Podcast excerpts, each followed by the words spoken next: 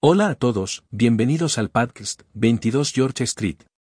Soy George, y me alegra que estén sintonizando el episodio de hoy. Hoy, los llevaré en un viaje para explorar los orígenes de los diferentes estilos de vida entre la concesión francesa y la concesión británica en Shanghái. Shanghái, siendo una de las ciudades más habitables de China, ha cautivado la atención de innumerables personas.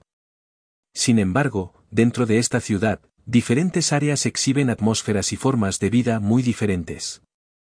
Hoy, nos centraremos en dos lugares emblemáticos de Shanghái, las cafeterías a lo largo de la calle Guayay y los bulliciosos bancos en el van, revelando los diversos estilos de vida y mentalidades de los habitantes de la ciudad.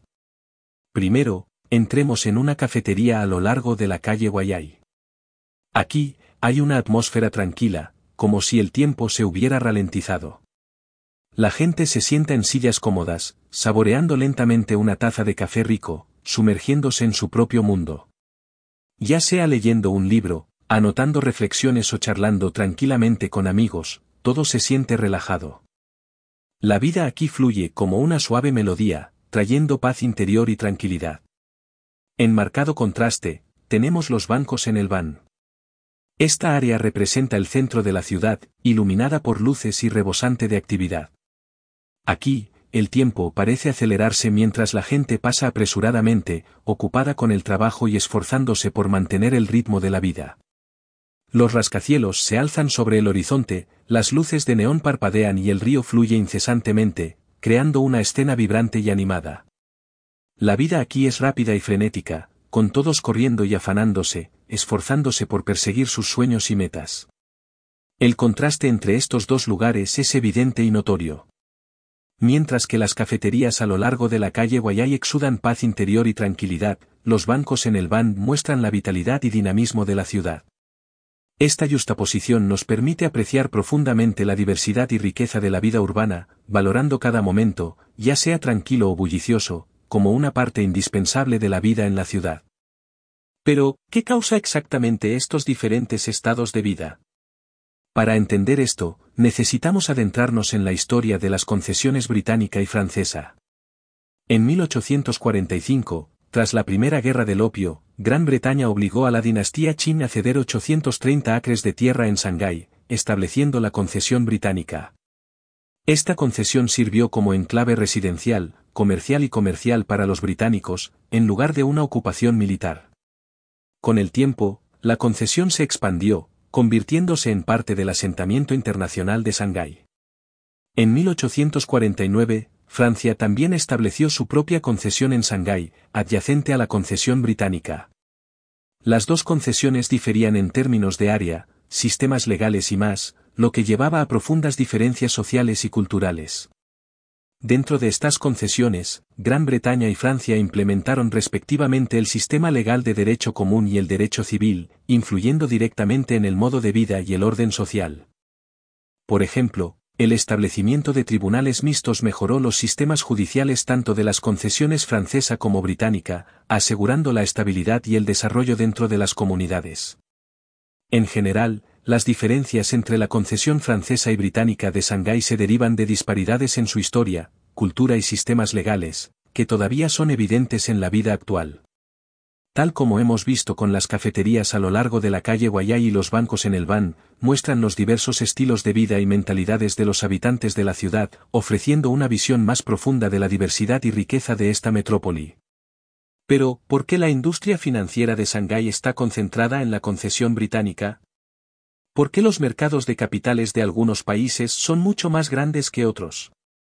Estas preguntas están enraizadas en factores históricos y legales profundos. Como discutimos anteriormente, el impacto de los diferentes sistemas legales en las finanzas y el desarrollo es evidente en el panorama financiero de Shanghái. Primero, echemos un vistazo a la concesión británica de Shanghái. El sistema legal británico se basa en el derecho común, que enfatiza el precedente y el derecho jurisprudencial. En contraste, el sistema legal proporciona una protección relativamente mejor para los inversores, especialmente en términos de derechos de accionistas y acreedores.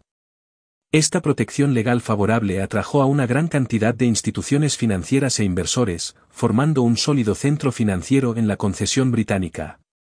Al comparar diferentes países, podemos observar diferencias significativas en el tamaño y la amplitud de los mercados de capitales, atribuibles a variaciones en el nivel de protección al inversor proporcionado por sus sistemas legales.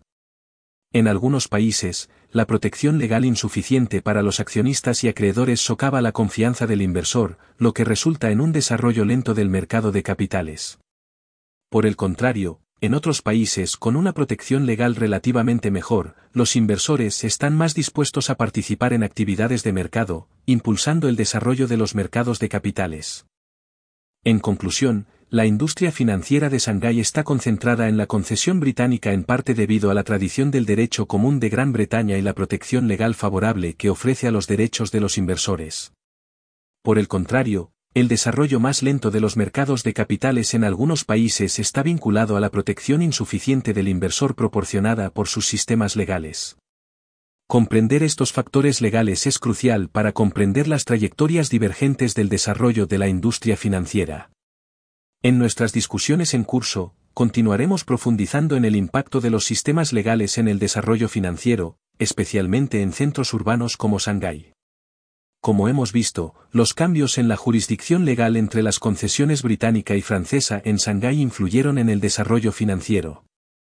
Cuando nos centramos en la aplicación de diferentes tradiciones legales en comunidades adyacentes en Shanghái desde 1845 hasta 1936, encontramos que la ventaja en el desarrollo financiero de la concesión británica se expandió después del fortalecimiento de la jurisdicción legal occidental y se contrajo después de su debilitamiento. Este hallazgo coincide con la vista de los orígenes legales, que sugiere que la tradición del derecho común tiene un impacto más positivo en el desarrollo financiero en comparación con la tradición del derecho civil. Estos hallazgos no se limitan a Shanghái. Cuando examinamos 16 concesiones occidentales en Tianjin, Hangzhou y Guangzhou, aún observamos un desarrollo financiero sustancial en las concesiones de derecho común en comparación con sus contrapartes de derecho civil. Esto refuerza aún más la importancia de la tradición del derecho común para el desarrollo financiero. Tales conclusiones también se aplican a contextos contemporáneos, especialmente para Hong Kong. El sistema legal y la independencia judicial del derecho común británico son cruciales para mantener su estatus como centro financiero internacional. En este episodio de 22 George Street, hemos profundizado en la influencia de los sistemas legales en el estilo de vida y el desarrollo financiero, así como en sus manifestaciones específicas en Shanghái. En episodios futuros, seguiremos explorando temas candentes en derecho, finanzas y desarrollo, trayéndoles discusiones más interesantes y análisis profundos. Gracias por sintonizar, y esperamos darles la bienvenida de nuevo al podcast 22 George Street. Siéntanse libres de dejar comentarios y recomendar nuestro podcast a otras mentes curiosas. Hasta la próxima,